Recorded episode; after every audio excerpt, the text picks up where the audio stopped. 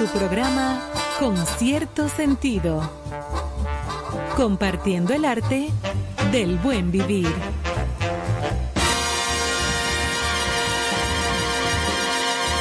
Por estación 97.7. Bueno, señores, bienvenidos a su programa Con cierto sentido. Aquí tenemos al doctor Carlos, Gracias, chao. que tiene un doctorado, pero es profesor también. Recuerde Aquí que está. tengo una maestría en ciencias inservibles Claro. y me he especializado en asuntos sin importancia. Joana Santana Buenas noches. y nuestra querida Ivonne Vera, que hoy está en un picoteo profesional. Sí, sí. Hemos, La le, hemos, del moro. le hemos dado un permiso para que se busque ese moro, pero Como que traiga ser. parte Para de las habichuelas. Para que traiga a la Para mesa. algo. Y en los controles, en Manuel. Así Está es. aquí como modo Trujillo hoy. Exacto. Eh, eh, eh. Señores, recuerden perseguirnos en todas las redes sociales para que disfruten de todo el material interesante que presentamos cada día. Eh, quiero saludar a fieles oyentes que tenemos de Concierto Sentido que me paran en algunas esquinas y me comentan que disfrutan mucho las noches de Concierto Sentido, como el maestro Roberto del Castillo, ese gran artista, cantante, egregia figura que acompañó por tanto tiempo a Johnny Ay, Ventura. Caballo. Y para mí, aparte de muy buen amigo, lo considero el crooner de la República Dominicana, porque mucha gente no sabe que aparte de sus habilidades para cantar un buen merengue, así lo hace con el bolero, con la música romántica, con el jazz, o sea, es un tipo preparado para varias plantas. Y aparte de eso, su acervo cultural y su preparación eh, va a permitir eh, que en algún momento nos acompañe en esta cabina para hablar de su trayectoria y de todo lo que sabe de, buen- buena también, música, claro, claro. Ese es un, un invitado que no puede faltar a esta cabina. También recordar eh, la audiencia fiel de nuestro querido Julio Sosa, que nos mantiene informados por las redes de diferentes cosas que pasan en la ciudad y que pasan en el mundo. O sea que para nosotros es altamente valioso que Julio nos colabore y, y yo sé que él se siente parte de con cierto sentido y nosotros lo sentimos eh, estrechamente ligado a esta familia. Ramón Gómez, eh, saludos para él que siempre aprovecha o en el trabajo o saliendo de él o en su casa ya cuando está relajado de disfrutar de todas nuestras ocurrencias y la buena música que ponemos aquí en concierto sentido. Y en fin, esa comunidad que crece cada día, Mire, ¿usted sabe quién hay que poner en esa lista? Que me sumo a esa iniciativa y saludo. A un oyente pequeñito que hoy cumple años, que es Jaden, su amigo Jaden. ah, Jaden, claro. Jaden, feliz cumpleaños. Feliz cumpleaños. Muchas Tú- bendiciones para ti, porque acompañando a tu mamá que Claro. trabaja en nuestras plataformas digitales, dando ese soporte y seguimiento, yo sé que tú escuchas. Así que un abrazo de todos nosotros. Ah, pues ese saludo hoy por el cumpleaños y de ahora en adelante lo vamos a saludar siempre para que sepa que el cariño es latente y se mantiene. A ese productorcito, como yo le digo. Exactamente. A little producer. Ajá, little a producer. little producer.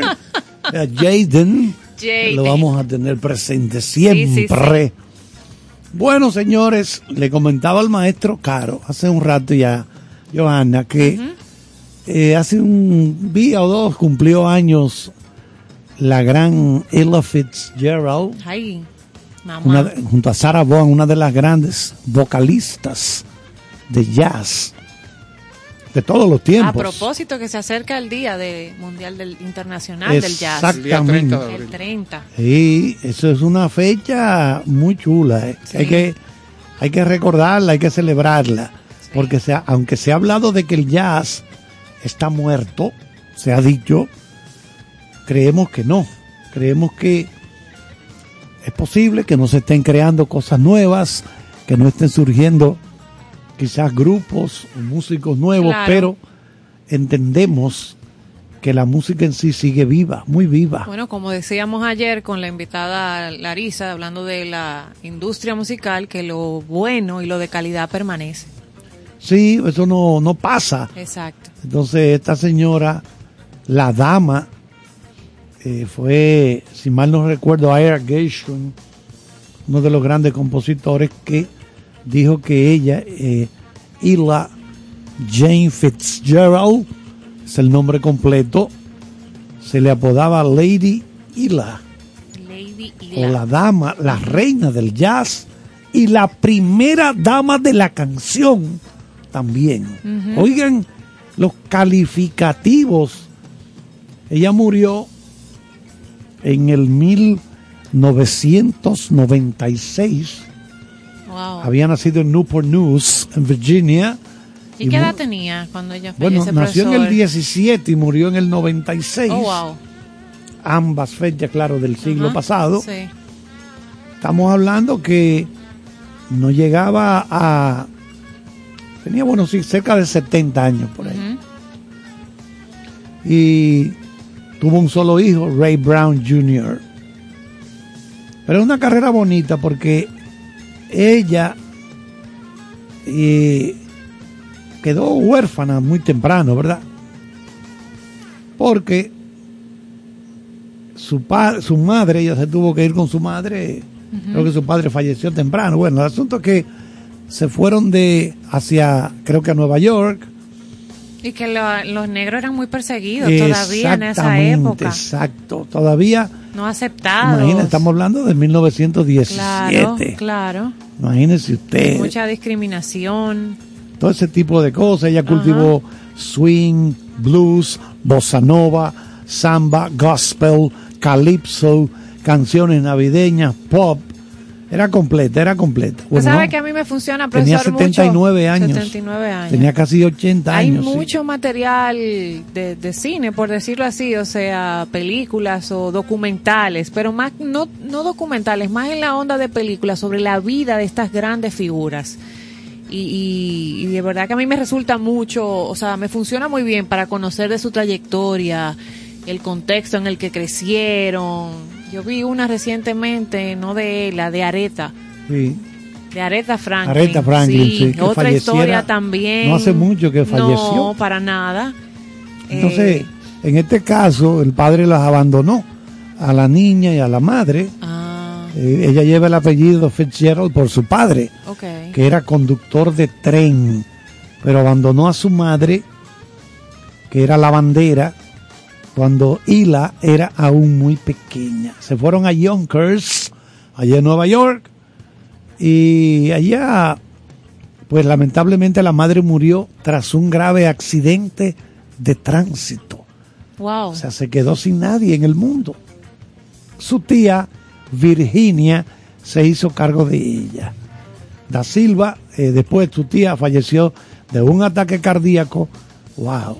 Oigan, de, fue los problemas. Entonces ella, ella desde niña le gustaba bailar y cantar. Entonces no asistía mucho a la escuela.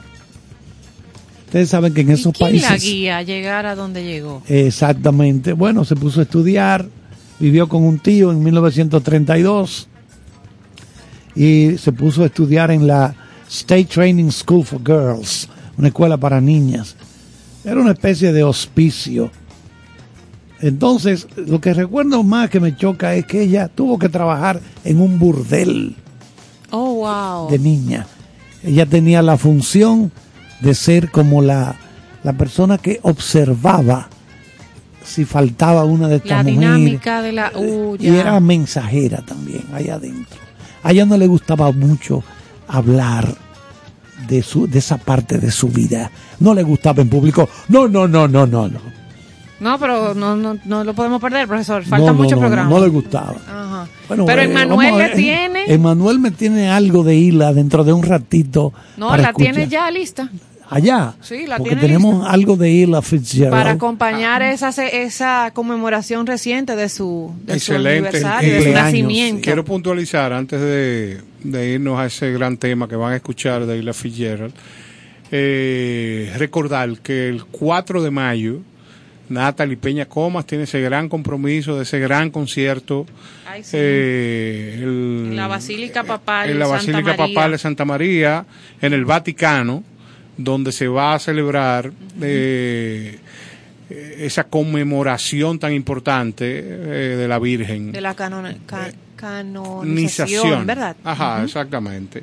Y queremos aprovechar para invitar a todo aquel que disfruta de esa voz impresionante, y como estamos hablando de gente que canta tan bien, eh, de Natalie Peña Comas, para que disfrute este gran evento, que a través de sus redes tendrán ustedes más información de cómo podrán disfrutarlo, pero creo que es un evento memorable, por lo que invito a todos nuestros oyentes a que disfruten de él. Ese es una un recordatorio. Bueno, eso, eso debe, ese, eso allá en el Vaticano, eso deberá ser algo eh, de mucha trascendencia, porque tú estás hablando de que vas a estar al lado de esta figura del Papa, ¿verdad?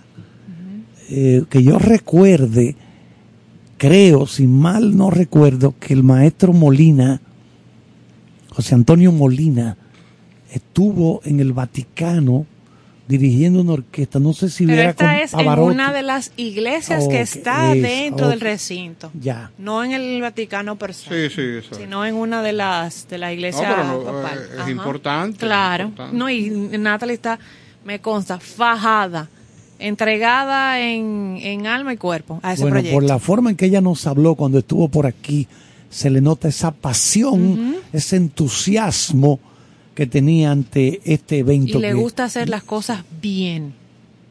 Bueno, maestro Emanuel, Celebrando escuchar- a Ela. Vamos a escucharnos algo, vamos a escuchar un poquito de algo de, de La Fitzgerald.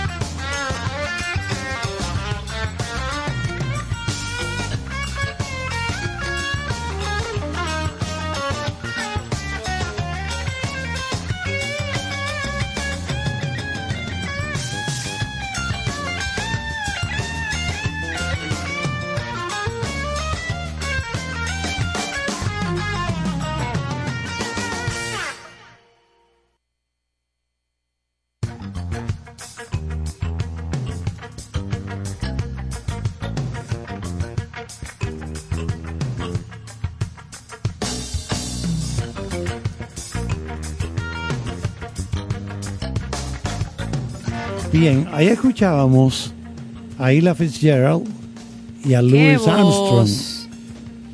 ¿Qué pasa? La primera vez que ellos grabaron juntos fue en 1946 para el sello Decca. En ese momento ella tenía 29 años de edad y era una estrella en ascenso dentro de la escena del jazz contemporáneo. Ella se había ya separado, artísticamente hablando, del grupo de Chick Webb. Sí, recuerdo. Sí, seis años antes.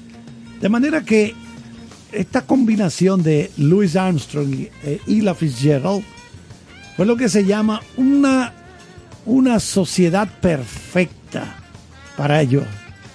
Eh, tres álbums para el sello Verve. Ila y Louis demostraron las, la, la combinación perfecta. Y de esta manera Definitivo. establecieron lo que se llama la barra para todos los duetos de jazz que venían a continuación.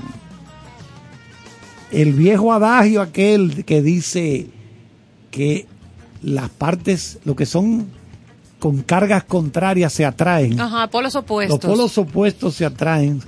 No pudo ser más encajar mejor en el caso de Hila y de Luis, cuya colaboración para el sello Verb Records a finales de los años 50 dio como resultado algunos de los duetos más finos, mejores y más memorables de todos los tiempos.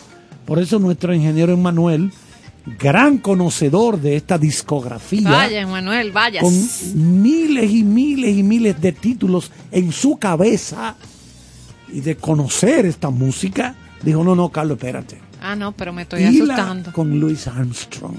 Y por eso nos colocó este Summertime. Gracias, maestro, gracias. Pero en el caso no es el maestro Charles.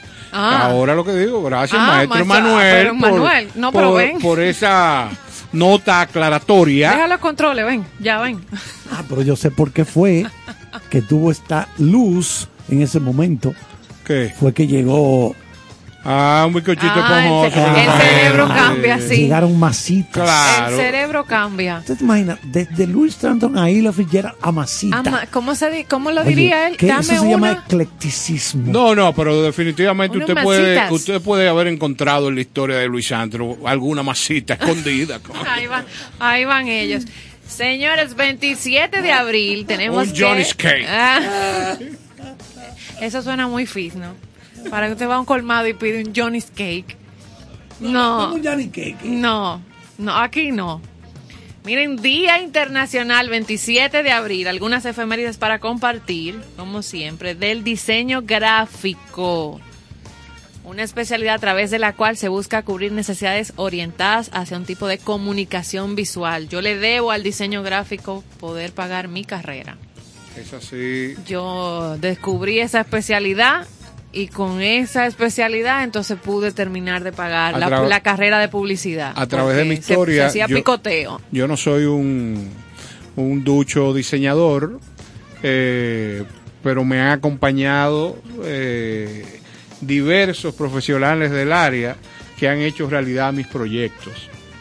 Porque si usted no llega donde un cliente con una imagen de lo que clara de lo que usted quiere proyectar, eh, y dentro de esa lista, lógicamente, está la doctora Joana, que es responsable de muchas cosas que hemos hecho y que ella lo, No, lo lleva a- al papel, el lápiz y la tinta. Ajá, el diseñador gráfico, Sandy, un abrazo también, que maneja todas Sandy nuestras, Nadal, redes, claro. nuestras redes y otros proyectos Marino también. Bonilla. Marino y muchos otros colegas que se especializaron dentro de la publicidad, la comunicación y que tienen la capacidad de observar y plasmar toda la información necesaria de forma visual sin necesidad de explicarla con palabras, o sea que puede acompañar todo eso que usted ve, esos Son carteles genios, de genios, concierto, la publicidad, las campañas políticas, los colores, todo lo que se ese engranaje, el tipo de la letra, todo eso es el diseño gráfico.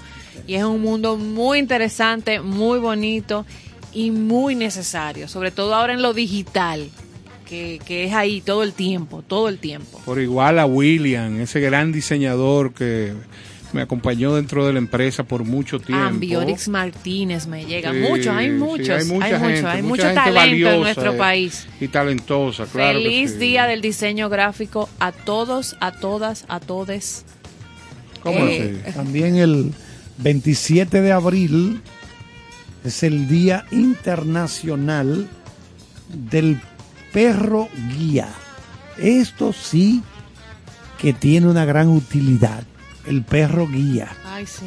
porque muchas personas ciegas, por ejemplo, ¿Qué labor hacen esos animales, eh? Estos nobles animales son entrenados con la finalidad de brindar apoyo a personas con discapacidad visual para su movilidad e independencia.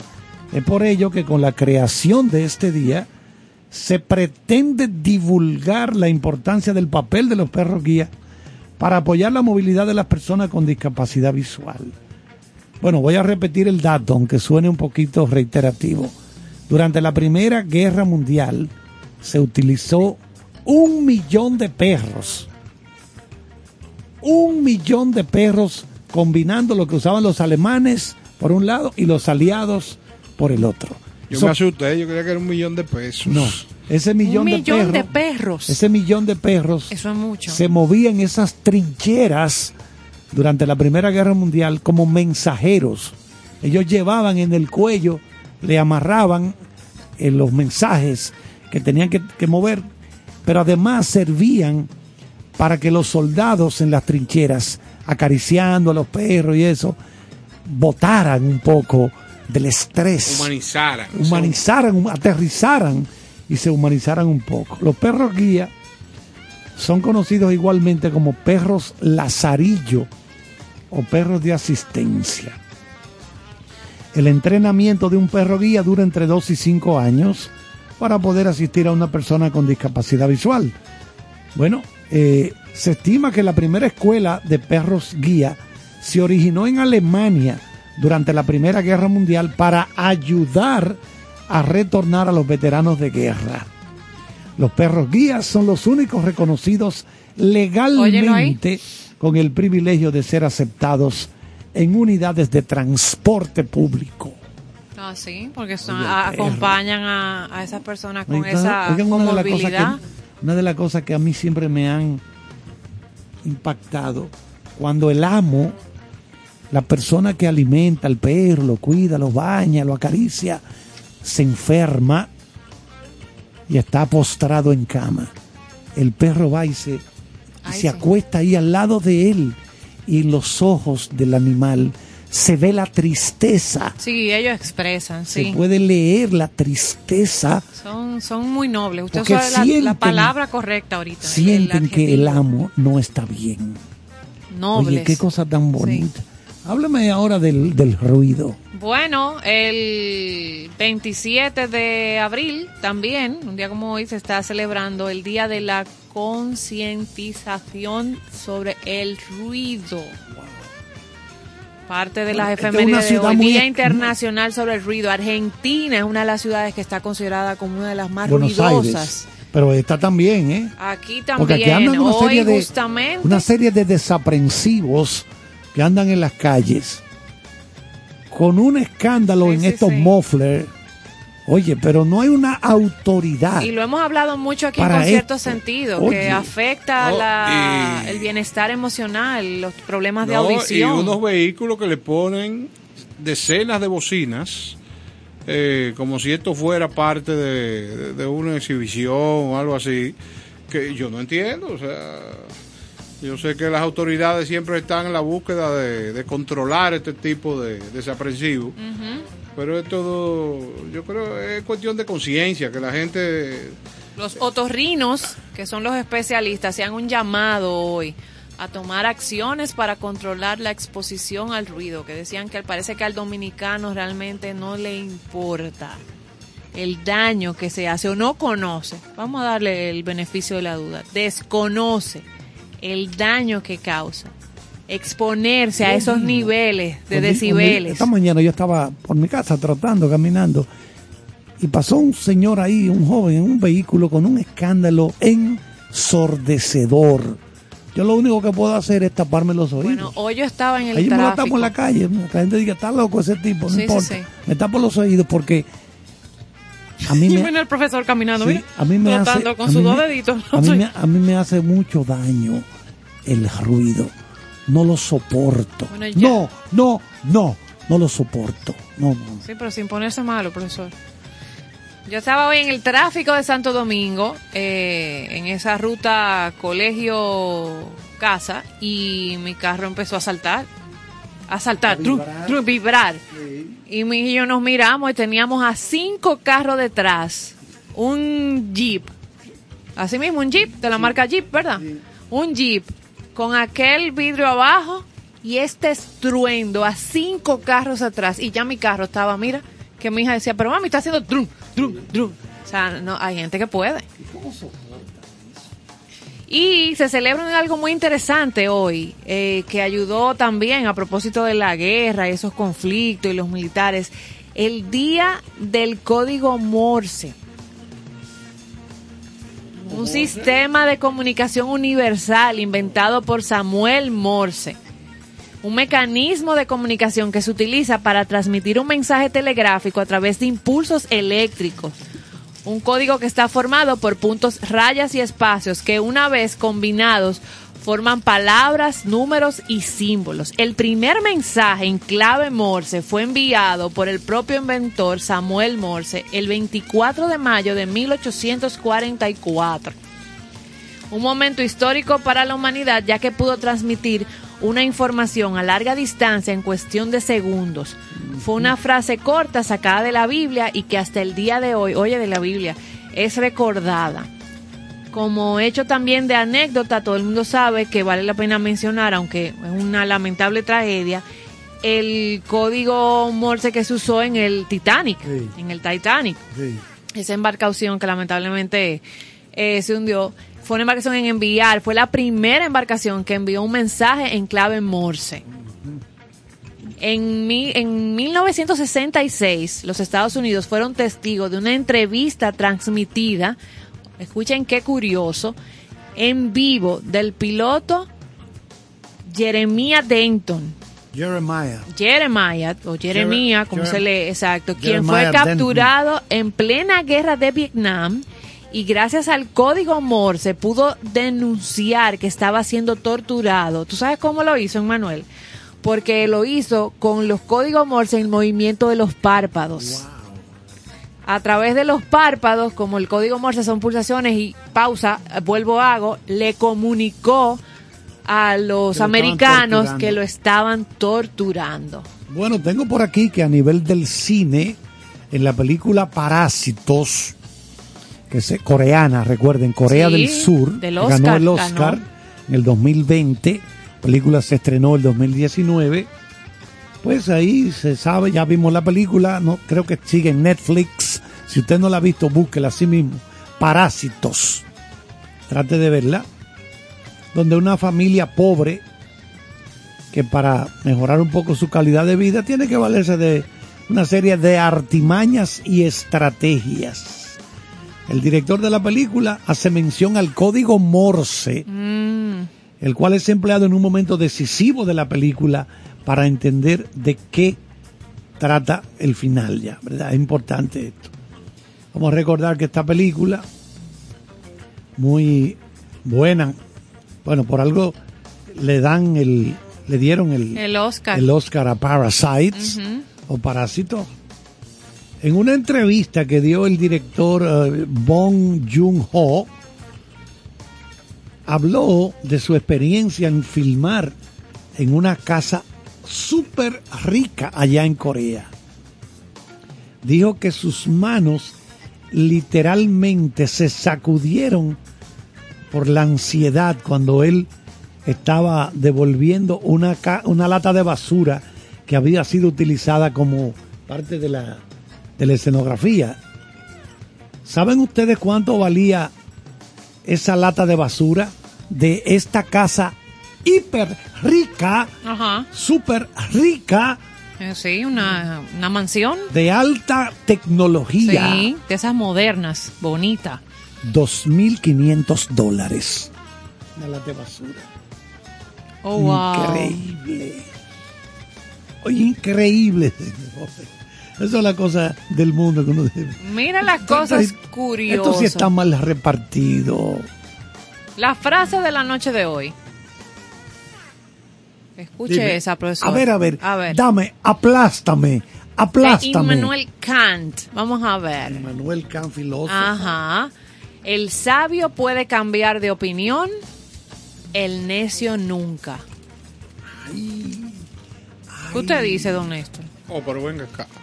Por, por algo es sabio. El Es que, sabio puede cambiar de eh, La opinión. condición de sabio es aquel que primero, uno de sus valores más importantes es la observación, el comedimiento, el Recti- análisis. rectificar, ¿verdad? O sea, eh, verificar qué me pasó, qué le pasa al otro, cómo lo hice, cómo, cómo, cómo reaccionó el otro lógicamente amparado en el gran conocimiento, no solamente a las experiencias, o sea, ese cerebro eh, perfectamente amueblado Entonces, después que nosotros tenemos esa condición, eh, no hay forma de que nos equivoquemos al momento de apreciar, de, de emitir un juicio, porque como dice el profesor Carlos, es un sabio. Claro. Estamos por encima, es un escalón Y el por otro es un necio. Gracias. Es aquel que, que, que Se queda en lo mismo, en lo mismo, en lo mismo. No, es y- lo que yo digo, es como yo digo, ah, pues Ah, está bien. exacto, esas No hay personas usted que cuadradas. sabe, hermano. Ujú. Oh, están No aceptan perdiendo mi tiempo en sugerencias. eso. Miren un dato curioso a comentar así de capsulitas de actualidad. El Papa Francisco, eh, muy conocido por sus mensajes constantes y sus capsulitas, ha dedicado la audiencia general de este miércoles, como se acostumbra, a los ancianos, pero especialmente ha hecho un llamado para que las suegras sean tratadas mejor. ¿Qué pasa con Y la a las suegras le ha pedido que por favor se controlen. Pero la de él tiene algún problema. Y él tiene suegra. Ah, perdón. Ah, que está hablando del Papa. Del Papa Francisco. No, no, el dislate. Que yo sepa. El, el dislate mortal, no, su santidad, perdone. Lo que quisiera saber es en el marco de que se hace este ¿Cuál es el análisis. problema con la suegra? Yo lo que creo es que el desprendimiento, mira, el único ser que es la mujer que conoce todo lo que vivió, todo lo que sintió al momento de traer no al está- mundo. no está Ivonne aquí. de- no, no, no, por Dios, por eso es, por eso que estoy hablando. Si no tu- estuviera en casa acostado con una- un gorro de media, eh, es la madre.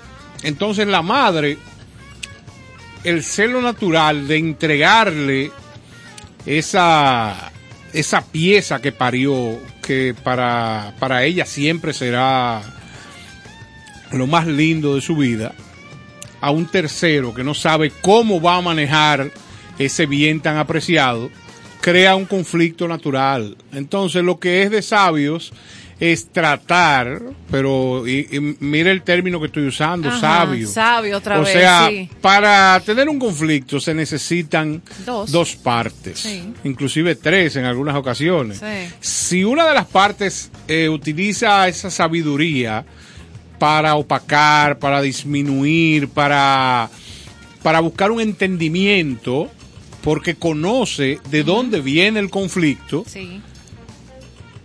Esa fricción puede salir gananciosa. Pero si se convierte en un continuo eh, debatir, en una batalla constante, siempre va a existir el celo de la madre y la necesidad de ser de la pareja. No, y que entienda que tiene que ya dar un espacio y soltar, Ah, dice, eso porque es, que pero vienen los eso, conflictos. eso, eso no es entendible. Eso Oh, es una cosa que no, sé. No se cede. Entonces, partiendo de ahí, eh, imagínate, es un conflicto de nunca acabar que, que ha terminado con, con grandes relaciones. Sí, a través de los tiempos. A través Por de los es tiempos, una realidad. Me imagino que han parado- Cuentos, memes, hay de Ha- todo ha sobre las parado, suegras. ha parado en estas experiencias es que nuestra santidad el Papa Apela. apela al entendimiento. Sabrá Dios en, en cuántas audiencias no habrá simples mortales que eh, habrán eh, abierto sus brazos y le habrán pedido súplica a nuestro Señor Jesucristo de que cese eh, la guerra buscando una paz necesaria para la convivencia entre Sí, suegra para que, sobre y todo. esposa. Él tiene varios días hablando de la paz, la paz Ucrania, Rusia, en Europa. Y cayó Entonces la parece que cayó la suegra. Cayó la suegra. Definitivamente. ¿Qué usted cree, profesor Carlos? No, creo que totalmente de acuerdo. Eh, la madre como que siente un poco de celos al y el Es el desprendimiento, Exacto. él sí. Entonces eso es natural. Lo que entiendo que eso hay que saberlo lidiar porque es una realidad. El hombre tiene que tener sus hijos, etcétera, seguir Claro, creciendo. familia. No puede estar Sí. la, vi- la vida entera debajo de la falda, de la sombrilla Claro. de, de la madre, o que eso no es lo normal. El hombre tiene que ser independiente, tiene que aprender a bandeársela. Que se caiga el velo. Exactamente. Ajá, como Entonces, decíamos eso es lo que anoche. ocurre, es una gran realidad, pero eh, no, no, no creo que haya por eso que llegar a extremos en cuanto a, a no respetar, a no a la, a la- porque es como una segunda madre para ti. También. Sí, debería, pero no en todos los casos. Mire, Exacto, no en todos los casos, claro. voy a comunicar eh, una chanza.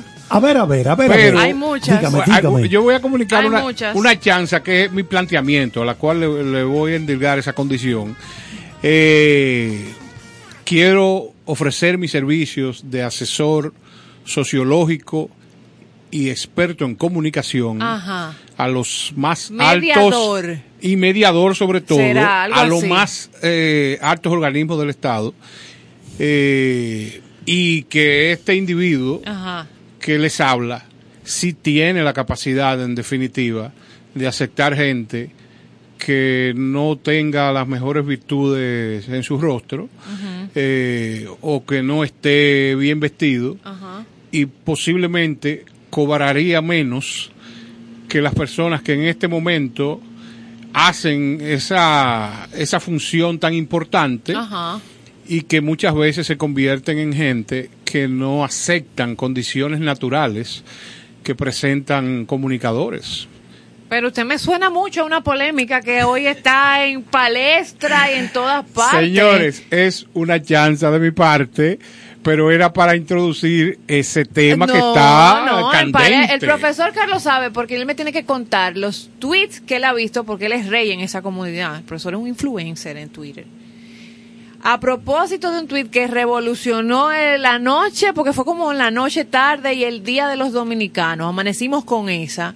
Lo primero que yo haría dentro de esa consultoría Ajá. es provocar que el Estado adquiera los servicios de diversas, para no eh, asignárselo solamente a un suplidor, de diversas entidades que se dediquen a la confección de uniformes para que todo aquel reportero que tenga que estar eh, de puesto en el Palacio Nacional se le uniforme para que las personas que Ajá. tienen este rol de valorar la condición del ser humano que reporta, ya no esté preocupado porque estos muchachos que andan en la calle estén mal vestidos. Ese fuera mi primera eh, ¿Decisión? decisión, o no decisión, no lo decido yo, eh, es una asesoría.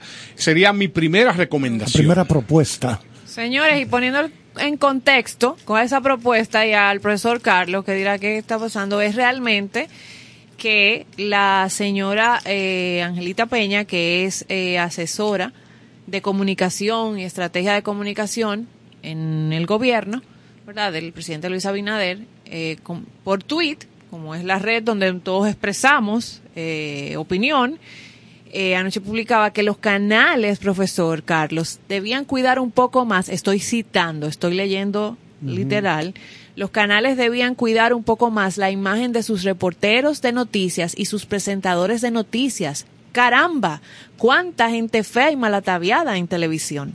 y ya usted sabe Ay, ay, lo que ha surgido de este tweet Qué descarga. Segundo proposición. del asesor. proposición del asesor. Ajá. Creo yo que se debiera de llamar a convocatoria un casting nacional dirigido por Magali Febles, que es Ah, la de una mujer Universo. conocedora De la belleza. a carta cabal de lo que es la belleza, pero deberíamos también de llamar a dos o tres literatos dominicanos que puedan valorar lo que se tiene en el cerebro de aquella gente tan bonita para que pueda bien comunicar. Mire, ese tweet tiene a la hora ya de las 6 de la tarde aproximadamente tenía 300 unas respuestas. ¿Cómo va Es tendencia en nuestro país. Y luego eh, la señora Peña aclaraba en el día de hoy a los que se sienten aludidos, y vuelvo a citar, los remito al diccionario. Feo o fea, que carece de belleza o atractivo, no resulta agradable de contemplar o de escuchar. Ay, ay, Una ay. persona bien dotada por la naturaleza, si está sucia y desa- desarrapado o desarrapada, Desaliñada. es feo o fea. Y ella ponía así mismo, cito, ¿se oye? O sea, que trató de aclarar y referir a quienes no estuvieron conformes a la definición de feo. O fea? Yo creo que la primera condición que debiera de tener un asesor del presidente de la República es conocer a carta cabal la sociología de nuestro país. Cada detalle, qué piensa, cómo Claro, siente el pueblo claro. dominicano, de dónde viene, eh, hurgar en su historia.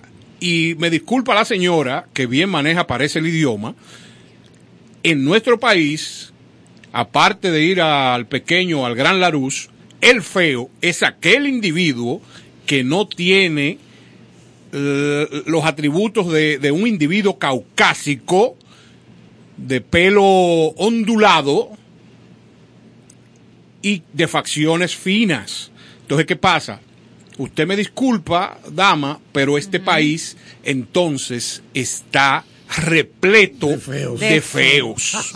Y feas. Entonces, ¿qué pasa? A donde se marca la diferencia de estos individuos que no tienen la gracia que usted quiere marcar es en el manejo del intelecto, en el manejo de la integridad, en el manejo de la dignidad, en el caso del hombre y la mujer. Es la belleza más Entonces, bonita, la más no es, valiosa. es más importante ser que parecer. O sea, ¿qué prefiero yo? Una persona bonita que Bien pueda ataviada. ataviada con los mejores vestidos, Ajá. pero que lamentablemente le falte la sinceridad, le falte Los valores. los valores para manejarse en cualquier situación en una sociedad decadente y que lamentablemente no está upando lo mejor del corazón. Lo importante de eso. Sí, sí, sí. El asesor descarga. está on fire. No, no, El nuevo no, mediador. Ese va a ser nuestra, eh, ahora, eh, nuestro próximo segmento. Vamos a el asesor. El asesor. ¿Cuál es el tema que vamos a asesorar hoy? No, es, va a ser así, el, el segmento, asesor, algo así, el asesor. Ya la primera dama, nuestra primera dama Raquel Arbaje, igual que la vicepresidenta, la distinguida Raquel Peña, ellas ambas expresaron que la prensa tiene todo el respeto, todo el aval de parte del gobierno, porque se pueden imaginar todo el revuelo Que ha provocado que ha esto. provocado con un gremio también tan sensible eh, y que se defiende muy unido, o sea, a raíz de, este- de estos comentarios. Mira, si bien es cierto, y gracias a Dios, yo soy de opinión, y en este caso no como asesor, sino un Néstor Caro, eh, un hombre humilde, un hombre que viene de, de la, de la cuna de, de un humanista, de, de un periodista que, que vivió En todas las genes, redacciones. la Estoy hablando que mi papá fue director de La Nación. ¿eh? Para que tengan más o menos una idea. Gracias a Dios, nadie puede ocultar las buenas intenciones, la buena educación y el buen trato del señor Luis Abinader, hoy presidente de la República, la de su esposa, de la, vicepresidenta eh, Raquel, eh, porque son gente que proyectan, y yo sé que son re- eh, de real trato, sinceros. de trato. Entonces, Y elegantes de trato. yo lo que creo es que a todas las personas que los adornan en su entorno, debiera de dárseles un cursillo de cómo las apreciaciones de terceros marcan fácil y rápidamente la imagen General de todos. No, gener- eh, pero especialmente la imagen de quien está dirigiendo Ah, el no, país, claro, porque. En los países como estos, que mucha gente llama tercermundista, no es individual el accionar en el caso del gobierno. Cualquier persona del gobierno, funcionario que haga algo, está íntimamente ligado Claro. y se abraza a la figura del presidente No porque somos isla. presidencialistas. No es una isla, Entonces, claro. por favor, al equipo que acompaña Sí. al gobernante, hay una cosa que se llama, que es determinante, valorar las acciones antes de hacerla. O sea, antes de una toma de decisión, antes de, de emitir un juicio, Claro. tengan por favor personas con las que esta idea se comparta antes de hacerla público. Y, y yo prefiero que si están caminando en sus instituciones y un periodista aborda, tengan la suficiente capacidad emocional para decir, en su momento haremos una rueda de prensa o los llama- lo llamaremos o le mandaremos un comunicado con el fin de aclararle lo que usted está preguntando. Entonces, el que habla menos, yerra menos. Eso es así. Entonces yo soy de opinión que es una solución tan fácil, pero hay mucha gente que le gusta salir en los medios y dar declaraciones.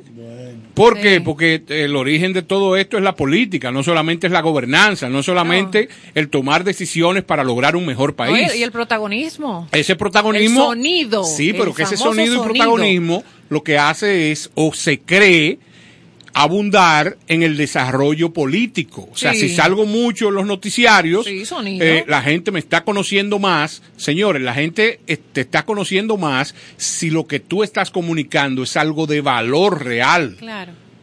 y que aporta a la sociedad. Cuando usted dice una barra basada, eh, usted tiene la seguridad que su imagen lo que hace es decrecer. Entonces, Logra el sonido, pero no a favor. volviendo al tema, a mí lo que me tranquiliza es que eh, la bonomía de la familia presidencial y de la familia de la vicepresidenta es reconocida por el pueblo. O sea que, que se sabe que no es gente que está tratando de ocultar Es que nada. Es todo lo contrario. Esa gente ahí no están buscando eh, un beneficio, un peso, todo lo contrario No. están trabajando. Oiga, y yo no tengo nada que ver con, con- con- con- eh, esto es un comentario que lo hago de corazón, porque Sí. cuando viene a ver alguien dice, ah, eso que tiene un cheque. Sí, sí, sí, no, ya. ningún cheque. Los cheques los tratamos de buscar de manera privada. La situación Ahora, es, la decir, situación es, ¿Cuánta gente fea? Eso es duro. No, y ¿Cuánta como dice gente don Néstor, Carlos, eso? no, y, si fuera Farah Fawcett, Gracias. sin que él lo estuviera diciendo. Fawcett, Impor- importantizando también lo que decía don Néstor. o Noemi Campbell. El, el tema de... Para equilibrar. Entonces lo importante es no la labor que realizo, sino en el, en el cómo, que me acompaña, mi atavío, mi atuendo, que aquí se importantiza muchísimo. En el mundo. Muchísimo, yo- tanto así, perdóneme, que, Sí. que ni, el, ni el cabello afro, parte nuestra, natural, hace los otros días fue que No, lo cambiamos, no, hay que lo aceptamos. Y hay que reconocer, por ejemplo, la televisión, que es el medio más poderoso, porque es el más completo, combina lo visual con el sonido, etcétera. Es verdad, en los países desarrollados tú ves a aquellas personas que son analistas, que comentan informaciones, son presentadores muy bien vestidos, sí, pero, pero, mira, en la BBC... pregunta cuánto gana un individuo ah, de eso. exacto. Claro. ¿Tú Y quieres ahí- que un pobre diablo aquí que gana dos cheles, los tres centavos que se gana de que para, para comprar corbata y saco bueno? ¿Pero ¿y ¿De qué va a comer Y entonces? hay de ¿Con qué va a comer? porque tú sintonizas o, o buscas y sintonizas la BBC para verla, eh, sus noticias, su programa, y tú vente con los cabellitos mojados, que se la casa en su casa y fue a dar, porque ahí lo que importa es la noticia que voy a dar el contenido. O sea, que hay de todo. No, y tú no le vas a pedir a un tipo que esté en una guerra de que, que esté con un saco y una corbata, pone un poloché, un poloché bien puesto, un abrigo, un jacket, ahora que está haciendo frío en Ucrania, en esa región donde hay una guerra. O sea, esa gente visten de acuerdo a la ocasión. Otra- Pero lo que quiero decir es eso. Sí. Oye, tú no le puedes exigir, ah, que ¿por qué tú no eh, compras esto? ¿Por qué no viste así? Ajá, ¿quién le da ese dinero? Sí, pero, Totalmente. pero Carlos, y lo mucha que- gente lo, comentó. Tú estás haciendo una apreciación valiosísima, pero lo que pasa es que no es lo mismo un grito de exigencia a empresas de telecomunicación pidiendo que se uniforme a un personal que está en la calle, a una persona que diga cuánta gente fea hay en los medios de televisión. Entonces, ¿qué pasa? Do- dos cosas importantes que quiero puntualizar. Señores, en el mundo, y yo soy un seguidor de la información, de la asesoría política, la asesoría social, la asesoría gubernamental, o sea, yo ese tema eh, lo disfruto porque se supone que un asesor es un tipo que tiene conocimientos, vivencia, eh, eh, análisis o la capacidad crítica de hacer análisis de situaciones y por ende desemboca en una recomendación a alguien que la necesita en un momento determinado. esa posición, estos individuos que dan ese tipo de, de asesoría, usted nunca los ve de frente a los medios, porque son pensadores. O sea, no quieren estar frente al medio. No, no. Sencillamente están detrás Sí. aportando ideas que provoquen que la persona para la cual trabaja tenga un éxito garantizado por esas recomendaciones que está haciendo, porque está viendo la situación del individuo desde atrás. Usted, maestro Caro, Santana, ¿ustedes se acuerdan de, a propósito de feo, aquello del maestro Johnny? He sido un buen elegido. Claro, pero el gobierno de los feos. Sí, sí, Ese sí, es sí. un buen himno para el tema, sí. Loco yo con...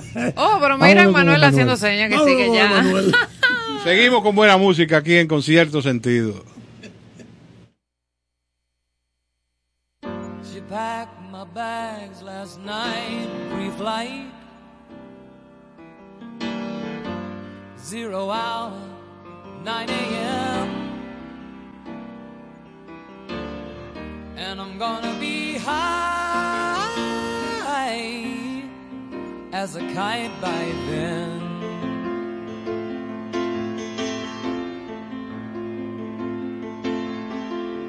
I miss the earth so much. I miss my wife. It's lonely out in space on such a last flight.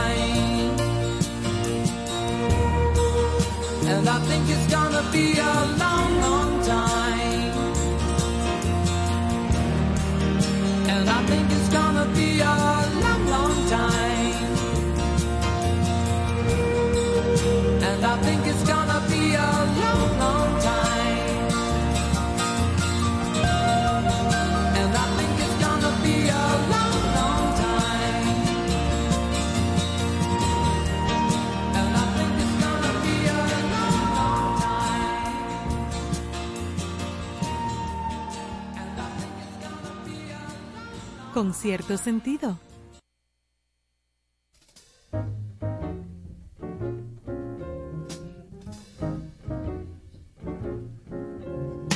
heaven. I'm in heaven. And my heart beats so that I can hardly speak. And I seem to find the happiness I see when we're out together, dance cheek to cheek. Yes, heaven. I'm in heaven. And the cares that hung around me through the week to vanish like a gambler's lucky streak. When we out together, dancing cheek to cheek. Oh, I'd love to climb to mountain, reach the highest peak. But it doesn't thrill me half as much as dancing cheek to cheek. I'd love to go out fishing in a river or a creek. But I don't enjoy it half as much as dancing cheek to cheek. Now, mama, dance with me. I want my arms about you, the charms about you will carry me Yes, heaven. I'm in heaven and my heart beats so that I can hardly speak.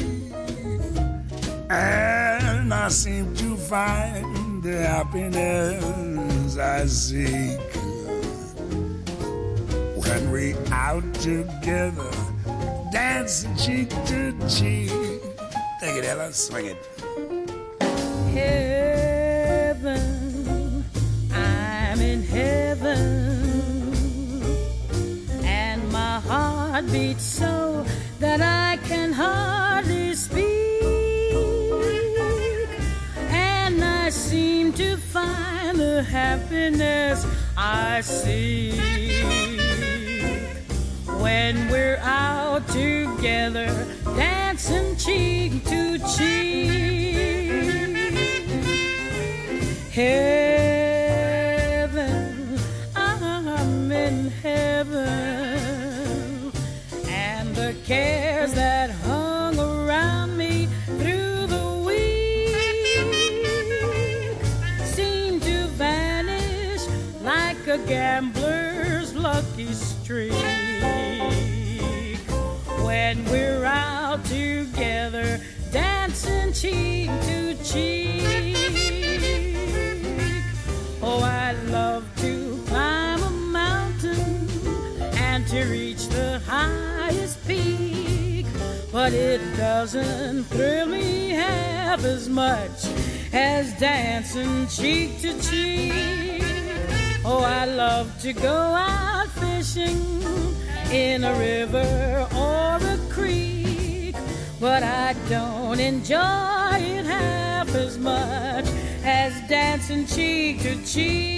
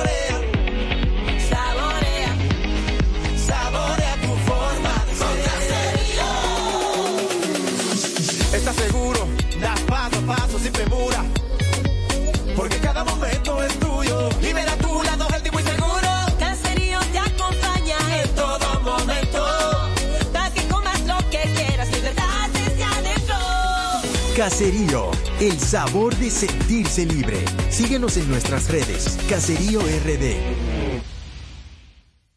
Cooking Victoria, con cierto sentido. Muchísimas felicidades a mis amigos de Concierto Sentido. Gracias por compartir el arte del buen vivir. Enhorabuena, ya nos vemos.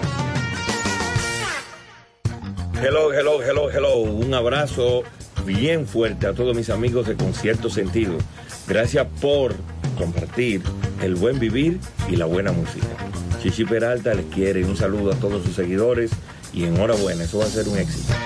Dios le bendiga. Con cierto sentido.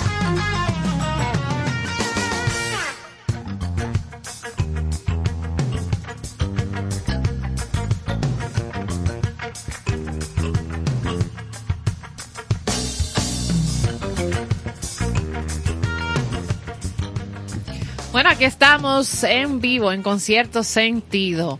Aquí son las 9 y 13 de la noche a través de estación 97.7 y nosotros continuamos compartiendo contenido, informaciones, de todo interesante, como cada noche. Mire, le traje algo, don Néstor, Sí. a propósito de lo que usted comentaba ayer, y es como la otra cara de la moneda. Antes de algunos datos interesantes que el profesor Charles nos trajo para la noche de hoy. Eh, y de verdad que no, me quiero sumar a que cuando se, se quiere, se puede. No importa qué, no es en los recursos, es el seguimiento de los padres, lo que hablábamos anoche, a eso me refiero. Felicitar a toda la familia detrás de este joven, Geraldo o Geraldo, no conozco cuál de las dos pronunciaciones es, Castro, un medallista, escuche usted, sordomudo y con un solo brazo, que ha sido reconocido, que ya lleva varias medallas y que ahora se anota para representarnos en los, en los Paralímpicos que van a ser en París en el 2024.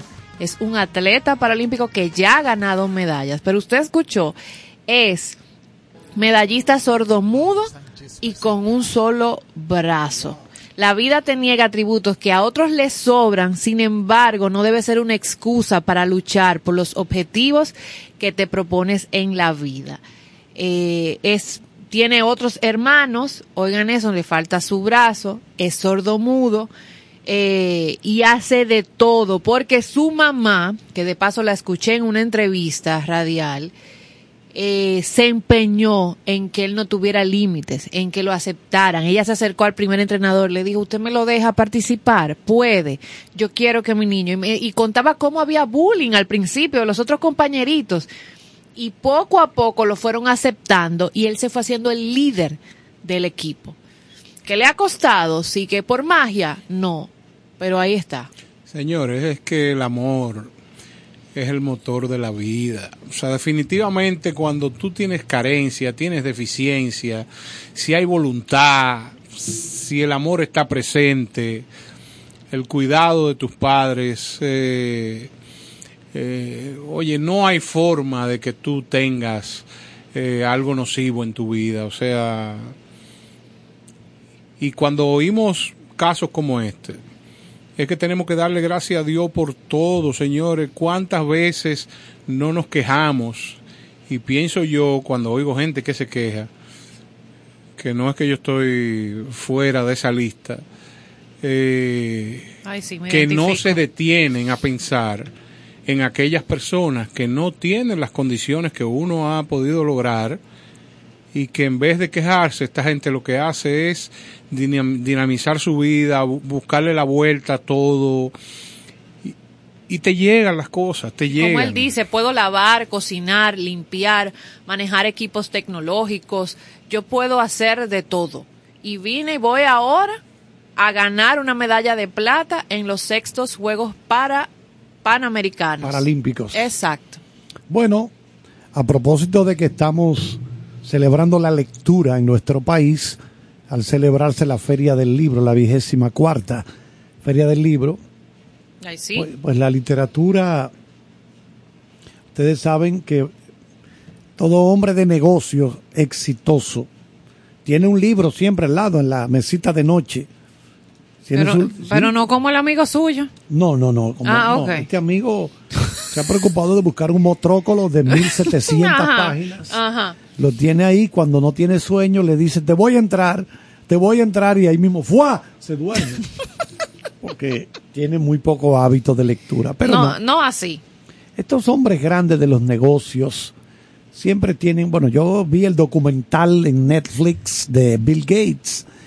Hay una secretaria del personal que se encarga de colocarle como en una especie de, de un bulto que él De tiene. maletín. No, no un maletín. Ah, ok. Es como de estos bultos que son abiertos arriba. Tú los agarras, ¿verdad? Y los llevas, pero están abiertos. Ajá. Ella tiene que colocarle al señor Gates una serie de libros que van saliendo nuevos. Oh. Ese es su trabajo. Ella Wow. tiene que buscarle esos libros a él. Hablo de libros físicos, libros de papel, tapadura, hardcover. Wow. Y entonces tú ves todos esos libros, esos paquetones de Ajá. libros, y él se los lleva cuando se va a mover para una playa Claro, o algo. claro. Entonces ellos están leyendo. Vamos a ver algunos de los libros favoritos de estos millonarios. Por ejemplo, Jeff Bezos, De estos exitosos. sí, el fundador, el creador de Amazon. Su libro favorito es The Remains of the Day. Oh. The Remains of the Day. De Kazuo Ishiguro. Deducen ustedes por el nombre que es un japonés. Sin duda que los libros han jugado un papel importante en la vida de Jeff Bezos, porque Amazon vende de todo ahora, pero Amazon comenzó como una, una librería que tú encargabas los libros. Digi- y ajá, los ¿verdad? sí, en los Pero inicios. Ahora ya tenemos de todo en Amazon. Sí. Te compra, bueno, lo que usted quiera, ropa, Todo, zapatos, todo. todo. Todo lo que usted Pide quiera. usted. Pero uno de los recomendados de él, de Bezos, es este libro, The Remains of the Day, algo así como lo que queda del día Sí. está relatada en primera persona por un mayordomo que recuerda su tiempo sirviendo al ejército durante la primera guerra mundial. Ah, pues mira, una como una novela. Sí, sí, es una novela. Ah, ok. Mark Zuckerberg, nuestro gran amigo Hmm, Mark. eso debe ser algo como Zuckerberg, tecnológico. Sí. Vamos a El ver. libro que él recomienda es eh, Cre- Creativity Inc. Creativity Inc. Como Ajá. de Alice Wallace y Edwin Catmull. Pues Mark dice a sus empleados, les pide que sean lo más creativo posible. Pues argumenta él que sólo así serán capaces de resolver problemas de una mejor manera. Para ello recomienda este libro que detalla cómo Pixar, recuerden que Pixar fue comprado por Disney, se convirtió en la potencia creativa que es en la actualidad. Ay, mira, suena interesante ese libro. Sí. Para conocer, la- no la conozco la historia de Pixar. O sea, De, de Elon Musk, está a Foundation. mi amigo, Foundation. mi que es de- amigo que tiene a Twitter cogiendo fuego. Ese libro que le gusta a Elon Musk, Fundación o Foundation. ¿Qué va a decir? ¿Qué va a decir? Que hay una noticia nueva que el Twitter solamente va a ser para los que vayan a Marte. no saben en qué se Ah, están bueno. metiendo. Bueno, porque vaya, Si eso es para Marte nada más, pues eran tres gatos. Porque ¿Cuánto cuesta un viaje? Como diría el profesor, Marte? Tres Trump gatos le viajarán. dijo a Elon, Trump Bueno, le dijo, no, Bueno, no pues- se vas a poder. Oye, esto, el libro de que le gusta a Elon Musk, Foundation, Ajá. de Isaac Asimov. Ese me interesa, vamos a ver. Bueno, él, oigan bien, una de las compañías ahora más emblemáticas que él maneja no es solamente Tesla, no, no, no, no, no son los carros eléctricos y todo muy bien, no, pero es SpaceX, Claro, la de viaje. la de viajar. Esto es una serie de siete libros, libros de Isaac Asimov, que era un gran divulgador cultural, científico. Le voy a hacer una anécdota después, cuando, como, cuando operaron Ah, es una serie de siete, siete libros. libros que es de Asimov Foundation. Foundation. Estas historias fueron el empujón que este empresario necesitaba para perseguir las ambiciones de transportar vida a Marte. Ah, ya. ¿Ustedes saben cuál es el libro que le gusta a Carlos Slim, el dueño de Claro, el mexicano multimillonario de Claro? El dinero el y... shock del futuro. Oh. Future Shock de ya fallecido sociólogo que hemos leído casi todos sus libros. Alvin Toffler escribió El Shock del Futuro, La Tercera Ola, eh, Power Shift, Cambio de Poder, varios libros, los últimos él con su esposa. Un gran visionario del futuro, Alvin Toffler, siempre lo recomendamos a Toffler. Me gustó mucho la tercera ola de Third Wave. Y Y entonces Carlos Slim, entonces de él, Carlos el shock Slim. del futuro. le gusta el shock del futuro. Recuerden que en ese libro, en esencia, lo que ya lo hemos leído, Toffler lo que planteaba con, con- con el término shock del futuro era el desquiciamiento psicológico que nos iba a provocar el apabullamiento que estamos teniendo de libros, revistas, canales. Cuando aquí nadie hablaba de, Ah, de- de claro. 100 canales, él hablaba, él hablaba de 500 canales de televisión. Pero todo eso lo planteó en los años 70. Qué bárbaro. En los años 70 o antes, Toffler. Es que la visión de un hombre, eh, un prohombre como este, lo que hace es que, que se vayan desarrollando esas ideas con el tiempo. Y Bill Gates, finalmente, el libro que le gusta es Energy and Civilization a History. Energía y civilización, una historia. De Vaclav, el autor Vaclav Smil, uno de los eh, autores favoritos de Bill Gates, considera este libro su obra maestra. El texto explica cómo la necesidad de energía ha dado forma a la historia humana, desde la era de las fábricas impulsadas por burros hasta la búsqueda actual Mira, ese suena interesante. de energía renovable. Muy bueno, muy bueno. Me gustó ese y el de Zuckerberg. Zuckerberg, de El creatividad. de Pixar de creatividad. Pero Esos dos. Lo que iba la, la anécdota que le voy a hacer de Asimov, Isaac Asimov, que escribió muchos libros, muchos libros, muchos libros, y tiene muchísimas frases interesantes. Él era un promotor, un divulgador científico, trataba de todos esos temas de astronomía, eso, todo eso complejo, de llevarlo a un lenguaje que lo leyera todo el mundo. Era un gran colaborador de revistas. Bueno, la revista muy interesante. Llegó a publicar muchas cosas traducidas al español de lo que él escribía en inglés. Entonces Asimov va un día, lo van a hacer un, le van a hacer una especie de bypasses en el corazón y la noche anterior él lo están preparando para la cirugía.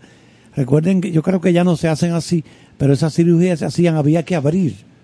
Pásame la sierra, zzz, separa los hemisferios pectorales, Los hemisfer- eh, literalmente. Ajá, ajá, sí, literal. Entonces él llama a la enfermera y le dice, hermano, explícame cómo es este asunto.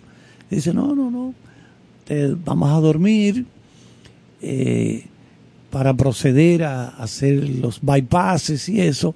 Nosotros vamos a detener tu corazón. ¿Cómo? No, no, no, hay que, tenemos que parar el corazón. Ay, mamá. ¿Cómo, cómo? Explícame, dime de nuevo, dime de nuevo. Se asustó un poco. Ah, él. no. No, no, que vamos a parar el corazón, lo rodeamos, después que abrimos, lo rodeamos de frío, lo, lo paramos. Y entonces No, la sangre tuya la movemos con estas máquinas y sigue llegando al cerebro la sangre. Y después que ya terminamos de cortar las partes dañadas, las sustituimos, los bypasses, Ajá. los sustituimos. Y va- Las y, valvulitas. y entonces, ajá. porque ustedes pararon el corazón, dice, no, no, ya cuando, antes de cerrar, lo volvemos a activar. ¿Cómo? Bueno, con un pequeño voltaje, pequeño... Y él... Y si no arranca, dice, Ah, él, claro. dice él, si no arranca, Protector a la Sí, altagracia. dice, exacto, no, el Cristo Redentor contigo. No, él le dijo, no, no, no. Óyelo bien, Asimov. Óyelo bien, Asimov. Siempre arranca. Siempre. Porque la naturaleza de él es, Bombear. Bombear, claro. y de una vez arranca. Wow. Y así fue. Dámele un corrientazo ahí, tap, y tiro. Qué belleza. Eso es como Eso jump- le pasó Pero- a como pero también jumpear un vehículo. Señores, y viniendo a la República Dominicana, para que ustedes, una mezcla del primer comentario que hizo Joana, combinado con todo esto de qué leen estos grandes millonarios, yo quiero apuntar que Joaquín Balaguer Ricardo, estando preso de una ceguera que imposibilitó muchas de las acciones de su vida, una que no pudo contener esa ceguera fue la lectura. Joaquín Balaguer tenía Sí. varias personas que diariamente le leían y para que usted vea lo que es la necesidad de cultivar el intelecto es como una persona que el conducto principal para poder acceder a, a las líneas, a las Claro. ideas, Al mundo. la pierde, La visión. pasa más allá y dice no, Yo no pero hay nada. otra vía. O sea, esto significa, señores, que todo en la vida tiene Y que solución. cuando se quiere, se puede. Entonces, he querido entrar sí, es verdad. y, me, y recuerdo, porque yo en algún momento de mi vida, o en varios momentos de mi vida, estuve ahí, a darle tanto nombres de escritores como títulos que tenía la biblioteca personal cerca de su habitación, Joaquín Balaguer Ricardo. Wow. Usted podía encontrar en esta biblioteca los días chilenos de Juan Bosch, para que usted vea. Sí, sí, porque una cosa. No importa que usted sea No, no, no, adversario, pero cosa a mí me consta, Es el intelectual. a mí me consta que los intelectuales tenían una relación que iba por encima de la Sí, política. porque política es una cosa y la intelectual ya es otra. Ese Esto reconocimiento. de Luis Alberto Mancilla, Cuentos más que cuentos de Juan Bosch, Diccionario de la Revolución Francesa del venezolano Arturo Uslar Pietri. Historia Social de Inglaterra, Arturo, entre paréntesis, Sí. maestro caro. Arturo Uslar Pietri, Pietri. intelectual venezolano, convocó un día en Caracas a la marcha de los pendejos. así fue. La marcha de los pendejos. Un millón de personas se tiró a la calle apoyándola. Wow. Somos nosotros, los, Todos. los, seres humanos normales, Ajá. sencillos, los pendejos. Así lo bautizó ese intelectual brillante Arturo. Me suena como a una marcha de Pietri. Sabina. Así es. Eh, otra, otro de, los de los que títulos que, que pudiera, como te digo, la historia social de Inglaterra, de George Macaulay Trevelyan, luego historia de la literatura griega y clásicos castellanos, de la vida del español eh, de Hernán, Cortés, el conquistador de México, eh, reposa un grueso tomo escrito por Salvador de Madariaga, otro español de profesión ingeniero que terminó sus días como crítico literario. Señores, era de todo. Wow. O sea, llegar al despacho, a, a la antesala de la habitación de Joaquín Balaguer era... Oh, por A mí Dios. me hubiera gustado leerle.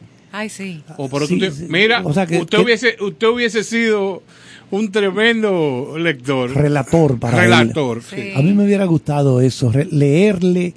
Eh, Carlito, por favor, acerca- llámame a Carlito ahí, que me lea tal parte de tal libro. Yo, pero encantado, Un honor, doctor. un honor. Es un honor para Señores, mí. varias ediciones de Don Quijote Wow. de la Mancha, de Miguel de Cervantes y Saavedra, Historia de Haití, de Thomas Madu, Cuadernos Dominicanos de Cultura, de Lupo Hernández Rueda, eh, de la edición de 1970, de Cristóbal Colón a Fidel Castro, Ay, de Juan Bosch. claro, El Caribe, Frontera Caribe, Im- Frontera eh, Imperial. Sí, porque ese es el título completo, escrito por Juan Bosch. De Cristóbal Colón a Fidel Castro, el Caribe, frontera Era imperial. imperial. Porque aquí chocaban España, Francia, o sea, Todas las grandes to- toda potencias. potencia, los corsarios ingleses, o sea, aquí en el Caribe todavía, señores, están presentes todas esas, esas, esas naciones Claro, europeas. claro. Una tragedia, una comedia y las obras completas del poeta insigne dominicano Fabio Fiallo.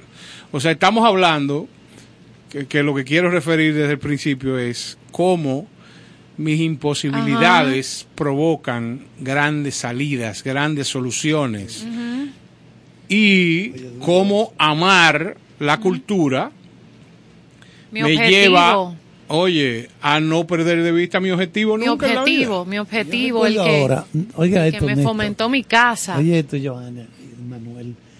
Yo recuerdo que cuando se pusieron de moda las parábolas, se editaba la revista Orbit, una revista como gruesa, así, donde estaban los canales, la era mensual que le editaban, y ahí estaban las programaciones de, de que usted podía en la parábola. Un día veo yo The Silent, fue esa, fue The Silent Network, no, era una cadena de televisión que las películas que se proyectaban tenían una narración que incluía describir cosas para que un ciego la pusiera a escuchar. Me explico. Describir Yo estoy sentado, cosas. estamos sentados, un amigo, una amiga, lo que fuera, viendo una, Ajá, algo, ajá. pero esa persona es ciega. Sí, Y entonces tú la quieres tener al lado sí. para que la pobre no se sienta que lo están marginando, ese tipo Claro. de cosas.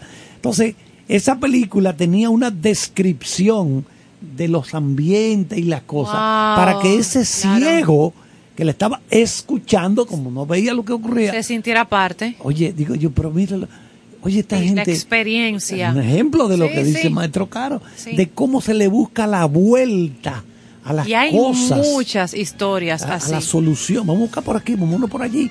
O sea, oye, una, una idea genial para que esa gente no se sienta marginada. Porque yo, los pobres, aquí estoy yo que, mira, el juego de pelota, por lo menos un juego de pelota ellos lo pueden oír, lo van describiendo, ¿verdad? Pero una película, yo me quedé maravillado viendo eso. Y tú sabes que ahora que usted menciona eso, profesor, y, y lo que dice don Néstor, lo que leíamos de este joven de los Paralímpicos, o sea, todo el entorno que te rodea es vital para esas cosas, porque ese entorno, si es entorno de esos amigotes y esa chercha y el teteo y el coro, eso no son lo que mañana te, si te ves con una, porque todos estamos expuestos a eso, a perder un brazo, a perder algo, a perder nuestra vista, Dios nos libre, pero, pero estamos expuestos, o sea, no estamos exentos. Estamos en el globo. Exactamente. Uno se entonces, cuida y todo, pero no está en el globo. ¿quiénes se quedan a tu lado? Como en este caso contaba este joven atleta, que su mamá, sus hermanos ahí lo impulsaron, al doctor Joaquín Balaguer, quienes le leían, o sea, el entorno a esa persona que usted dice, la película, no la segregaron, sino que ella pudo disfrutar, o sea, ese que va a estar ahí, o esos que te van a motivar a que tú no pierdas el objetivo en función de eso que te está pasando. El amor mueve al mundo. Exacto. Exactamente. Qué bueno esto de esa opción de una gente. Bueno, en gran medida el éxito de los audiolibros, Ay, sí. los audiolibros, ¿verdad? Que se han popularizado tanto, sirven para varios propósitos. Uno de ellos es, por ejemplo, tú trabajas a una hora y media. Sí, sí, vas no- es normal en un país grande. Bueno, pues tú vas escuchando el libro en, en tu en tu carro, tu vehículo, pero también una gente ciega Sí, es- sí, lo sí. escucha. Y es una, El una gran punto cosa. es que no hay excusa. Para, no para hay. conectar con ellos. Para usted no lograr eso, X. Lo importante es fomentar la pasión. Porque la excusa provoca o es provocada en gente que pierde las esperanzas.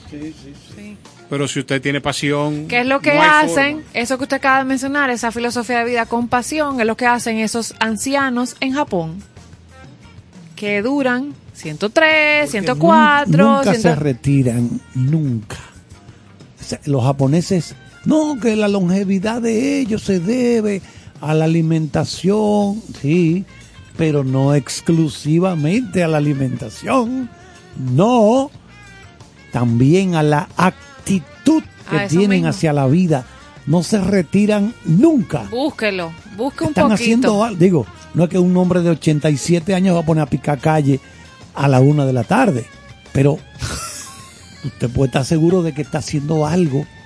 Está haciendo, Sí. sí, porque la gente cree como, ah, entonces tú quieres que un tipo de 90 años se faja con, un, mal- con, un- no. con un martillo, con un, con, con un, un, pi- un pico. Son comentarios extremistas de los necios de siempre. Sí, Claro. le busca propósito, Necios sentido a la vida. Busque, vamos a traer esa, esa filosofía para compartirla Sí, un sí, chin. Sí, decir llama- que ya para el 2025 Ikagai, 2030. Ikigai se llama, algo así. en Japón se esperan problemas. ¿Tú sabes por qué?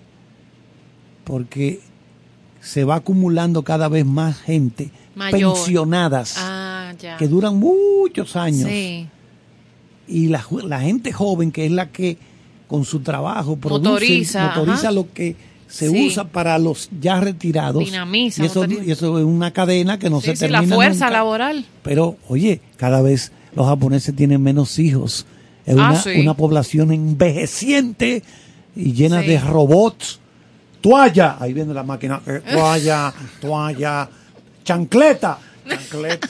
Chan- viene la, el- el- la sociedad más Ay, Manuel, busca la pastilla que yo pensé del que no iba a mundo, ser necesaria. Me surge una idea a propósito de este comentario de la longevidad extrema. Ustedes se imaginan que aquí se haga un censo de personas envejecientes que tengan niveles de instrucción importantes y por ende vivencias y que tú coloques detrás de una línea de asistencia a ese grupo de, de personas para darle soporte, sosiego a toda esta gente que anda de menor edad buscándole la razón a la vida y no la encuentra. Bueno, dígame que eso va a ser free para yo conectarme. No, pero es idea, es idea. O sea, yo estoy hablando. Buenísimo. Hay mucha gente envejeciente que no tiene cómo comprar las pastillas, Sí. no tiene cómo mantenerse. Entonces usted hace un call center. Esto Estoy hablando de un, Buenísimo, de, de bellísimo un el proyecto. proyecto eh, gubernamental. Ya, déjelo ahí que se lo van a copiar. Ah, no, es que se gubernamental. lo copien. A mí lo que me interesa es que el mundo avance.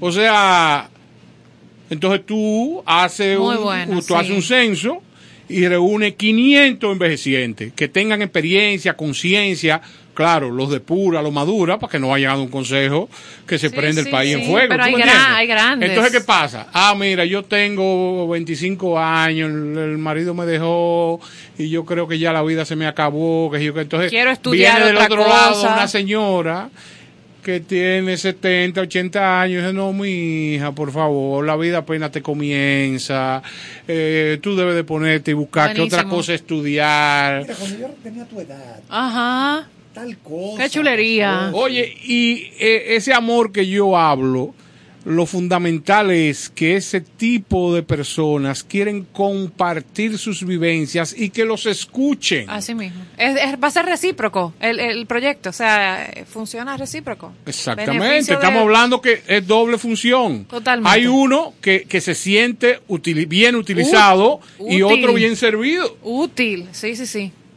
Buenísimo. Aquí hay un Consejo Nacional de, la- de los Envejecientes. Ay, Eso sí. eh, me presto que me digan que yo hago un manual en tres días. O sea, yo le hago el manual y le hago el proyecto y eso solamente lo que hay que alquilar un sitio para poner un call center y que toda esa buena vibra de esta gente incida en aquel que no encuentre el camino correcto para seguir viviendo. Claro. Además se sienten útiles. Útiles, claro. Claro. una de las cosas más duras para un ser humano es cuando te margina, está fundido ya, eh, eh, te echan a un lado. No, no. Ay, sí. Los Ay, seres sí. humanos no pueden ser tratados así. Es Jamás.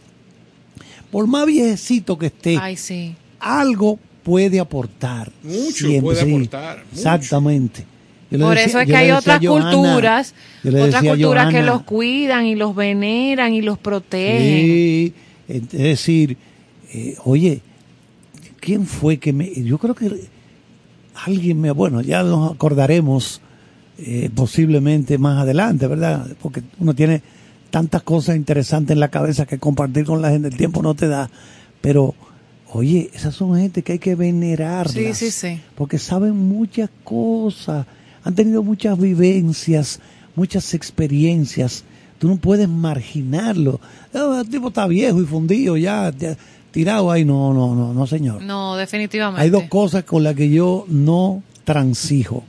No me gusta que las personas ya que están retiradas estén sentadas el día entero de que viendo televisión en la casa. No soporto eso. No, señor. Vamos a movernos. Vamos a caminar. Vamos a caminar. Vamos a movernos. Y otra es, vamos a usar esto, la cabeza. Ejercítame la azotea. Lo que sea. Cualquier cosa que te obligue a concentrarte todos los días. Porque Sí, es que sí, tú sí. no puedes abandonar una gente Propósito que- y sentido. No, está fundido No. ya que yo que no. Propósito y sentido. Eso está garantizado. Manuel, tú eres bueno. Dice Ivonne siempre. Vamos a seguir con buena música. Esperamos que le guste este tema que, como dice el profesor Charles, eh, es nuevo. De, de hace unos segundos. Nuevecito. Saiba que isto em mim provoca imensa dor. Só privilegiados têm ouvido igual ao seu. Eu possuo apenas o que Deus me deu. Se você insiste em classificar meu comportamento diante musical. Eu mesmo mentindo devo argumentar que isto é bossa nova, que isto é muito natural. O que você não sabe nem sequer pressente é que os desafinados também têm coração. Fotografei você na minha Rolleiflex. Revelou-se a sua enorme ingratidão. Só não poderá falar assim do meu amor. Ele é o maior que você pode encontrar, viu? Você com a sua música esqueceu o principal. Que no peito dos desafinados, no fundo do peito bate calado. No peito dos desafinados também bate um coração.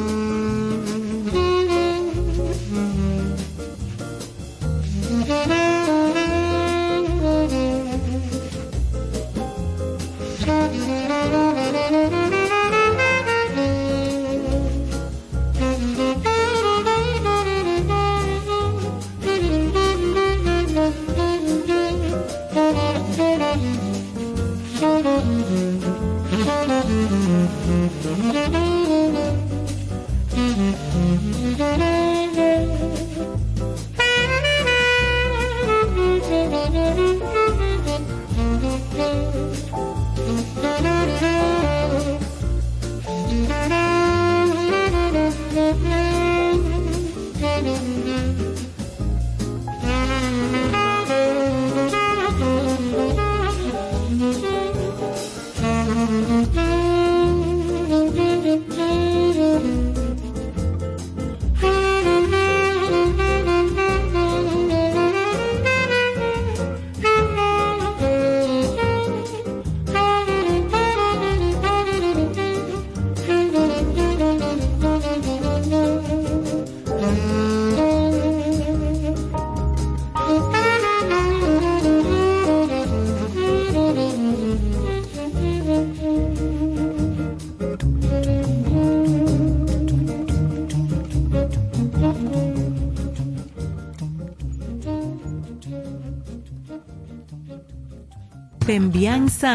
Con cierto sentido. Felicidades a mis amigos Néstor Caro, Ivonne Veras, Carlos Almanzar y Joana Santana por el lanzamiento de su nuevo espacio con cierto sentido. Gracias por compartir el arte del buen vivir. Allá nos vemos. Ahora, en contexto, con cierto sentido.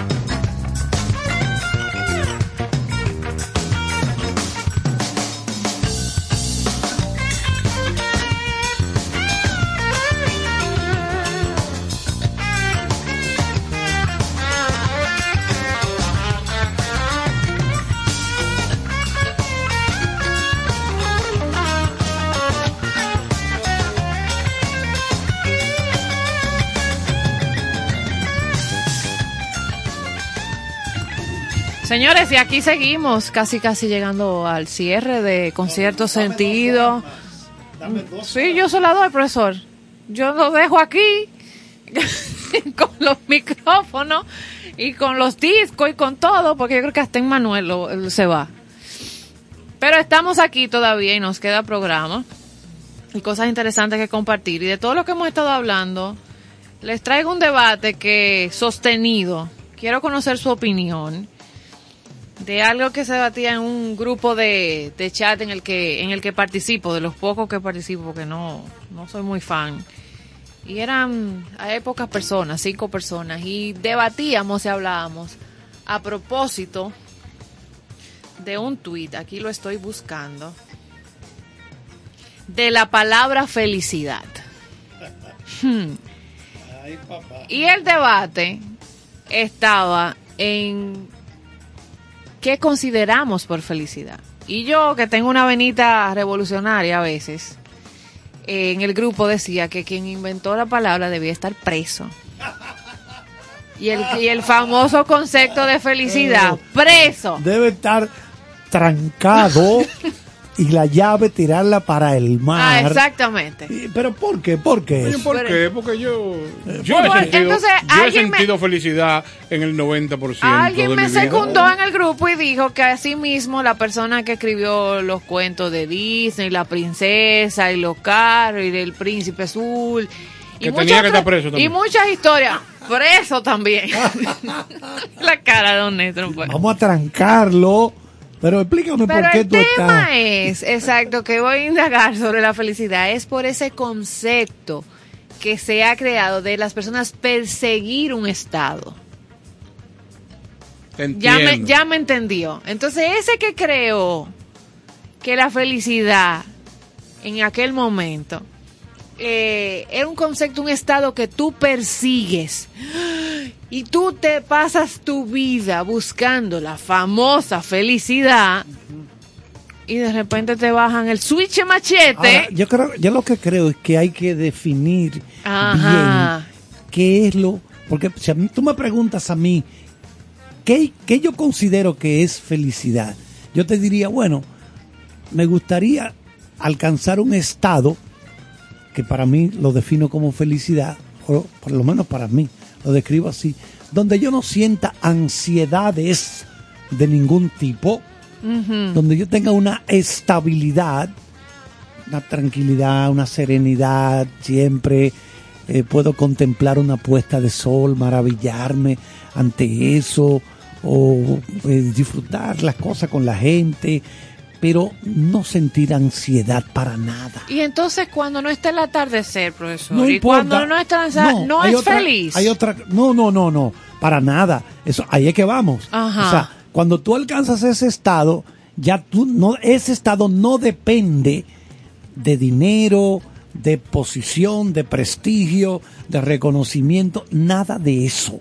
Pero entonces ah, pero la pregunta del millón es, ¿es eso alcanzable? es exacto, ¿es un estado o son momentos? No, es un estado. Permítame. Pero, ah, entre paréntesis, Sí. Caro, y voy a recordar lo de Sí. la frase de William Blake, el gran pensador británico que decía, cuando hayas purificado las puertas de la, percepción, percepción. conocerás lo que hay detrás de todo esto. ¿Y qué es lo que hay de todo esto? La eternidad.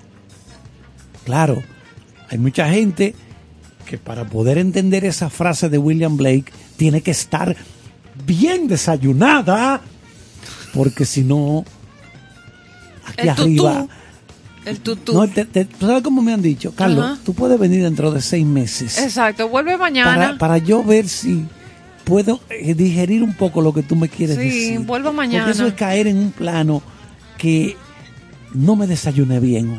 Es así. Señores, hay un recurso muy usado en estos tiempos para gente que anda buscando definiciones y es el Ajá. Wikipedia. ¿Qué? Ajá, ajá. Felicidad en Wikipedia es una emoción que se produce en un ser consciente cuando llega a un momento de conformación, bienestar, o sea, me imagino que será con confortabilidad, bienestar, o ha conseguido ciertos objetivos que les realizan como individuo, aunque cada persona puede tener un propio significado sobre qué es la felicidad para cada cual. Ok, ahora pienso yo.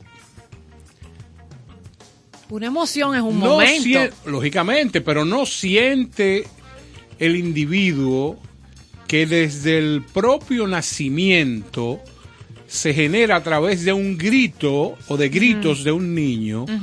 La sensación de la felicidad. ¿Qué pasa? Si vamos al momento de concepción, el arte de amar, cuando tú te encuentras con una mujer que quieres, una mujer que deseas pasarte la vida con ella, que tiene las condiciones, como podemos decir, te mueve el piso, y así... y a- Muévelo, Ay, muévelo, Ay, muévelo. Ivonne. entonces tenemos la posibilidad de dar vida, de traer vida. Eso es felicidad. Entonces yo concluyo Y el que no llega ahí no consigue que le mueva el es piso que y no tiene la vida, no hay felicidad. Que la vida es un álbum de postalitas. Hay Ah, algunas bueno. que no vas a conseguir y otras que sí. Entonces, de son- momentos. no, pero no solamente porque sea de momentos. Es que lo que te toque hay que disfrutarlo. Y tu felicidad es la reunión de esos elementos que te llegaron a ti porque era lo que te tocaban. Entonces, ¿qué es lo que tú asumes como felicidad? Entonces no persigas más, No, disfruta estos. No, porque el individuo que persigue Ajá. es aquel que se monta en el nuevo concepto de que la felicidad es algo específico. Todo es felicidad. La posibilidad de que hoy yo esté sentado aquí y no hubiese tenido un accidente, que Dios me libre, o, o alguna imposibilidad de estar hoy comunicándome con la gente, eso es felicidad. Que ahora mismo yo tenga la posibilidad de comerme un bicochito Ajá. esponjoso que Manuel me trajo, eso es felicidad. Claro. Que, que saliendo de aquí tenga la posibilidad de llegar a mi casa y conversar con mi hijo, que es uno de los tesoros más grandes que tengo, aunque Ajá. ya sea cualquier tema que nos ocupe, eso es felicidad. El hecho de yo ver tu sonrisa, Ajá. porque te quedan minutos de llegar a tu casa y poder estar clara de que tu Ajá. hija está en salud, ya durmió para mañana ir al colegio, eso es Es felicidad. felici- Entonces el momento, no un estado que yo persigo. No hay que perseguir nada. Exactamente. La- lo que tú, Así per- que yo lo veo. lo Por que eso tú es- persigues. Por eso el que lo definió como un estado perseguir, preso. Lo que tú persigues es parte de las metas que provocas. O sea, tú dices, ¿qué es lo que yo quiero? Porque ahora mismo, para mí sería imposible pararme en el Parque Duarte y, y abrir los brazos y decir, Señor, yo quiero ser color chocolate. Porque a quien le llegó eso Claro. fue Manuel. Y él tiene que estar feliz que le llegó eso. Y yo tengo que estar tranquilo con lo que a mí me llegó. Ahora, él tendrá sus su muchachona que le encanta ese color chocolate y yo tendré Su alguna- señora. algunas señoras que podrán atraer, eh, estar atraídas por el color que me tocó. Claro. Ahora, ¿qué es lo que estamos buscando? Emanuel llega, llega mañana a su casa y empieza preocupado a buscar una crema porque no está tranquilo con lo que le tocó. Yo mañana digo, bueno, yo tengo que ir Y, a, a y- donde... y perdió la aquí la hora. No, espérate. Detrás yo de la tengo- crema. Yo tengo que ir donde un cirujano Ajá, plástico ajá. Porque yo necesito reducir este abdomen con el fin de que eh, las candidatas eh, que hay en la calle esperando fluyan, porque no están fluyendo. Tengo esa preocupación. Entonces, ¿qué pasa? Mi felicidad es encontrarme con alguien que mi conjunto, que es mi conjunto, mi personalidad, mi tono de voz, eh, mi criterio, eh, el cariño que puedo expresar, el amor que puedo dar, todo ese tipo de cosas, compre ese paquete, entonces yo tengo que decir, Señor, gracias, estoy feliz porque encontré a alguien que le agrada mi ser pero estamos viviendo en una franca competencia. Estamos comprando en el feed del, de las redes de Instagram Exacto. miles de ofertas y miles de demandas. De otra felicidad. Entonces, ¿qué pasa? Cuando yo, que soy un tipo que tengo 6 pies 4 pulgadas, tengo 300, más de 300 libras, veo un tipo que tiene 120 libras, Sí, que sí, es sí. rubio o No, azules, so- pierdo mi felicidad. Digo, ah, pero espérate, si ese lo logró yo también. Entonces no olvidamos de que eso solamente lo da el creador. Claro. Y que para que el mundo sea mundo, todo lo que existe es el equilibrio perfecto. Porque así como hay gente que le gusta el azul, hay otros que le gusta el amarillo. Totalmente. Entonces Dios hace la cantidad de azul necesario y Todo la cantidad de amarillo. Entonces, Abra su álbum de postalita, que me gustó esa. Exacto. Esa analogía. Y coleccione. el álbum de Petete, hay cuatro potalitas que no te van a llegar nunca. Pero tú tienes que conformarte con lo que te llegó. Ahora, si es verdad que tú eras aguerrido, tú tenías que ir a Reintel, que ahí era que daban lo- la postalita, y en Reintel te pasaba ahí 14 días esperando La- llenar el álbum para viga, ganarte el premio. la viga, que se le Entonces, dice. ¿tú sabes cómo se llama eso? Parte de la obsesión de aquel que busca el premio más importante. Pero no todo el mundo es así, porque No. hasta los individuos fueron diseñados con perfiles diferentes. Hay el, Sí, sí. el, el que anda luchando por lo que quiere. Está el que se conforma. O sea, hay diferentes Aquí vamos a hacer un programa de la felicidad. Vamos arriba. Porque tiene, tiene Sí. tela. Pero ahora nos vamos. Señores, antes de desearles las buenas noches y desear que sean muy felices, mañana que hay un programazo, vamos a tener un programa especial sobre el bolero. Y va a estar con nosotros Pavel Núñez. Así Excelente. que no dejen de sintonizarnos mañana. Feliz noche. Los queremos mucho, con cierto sentido.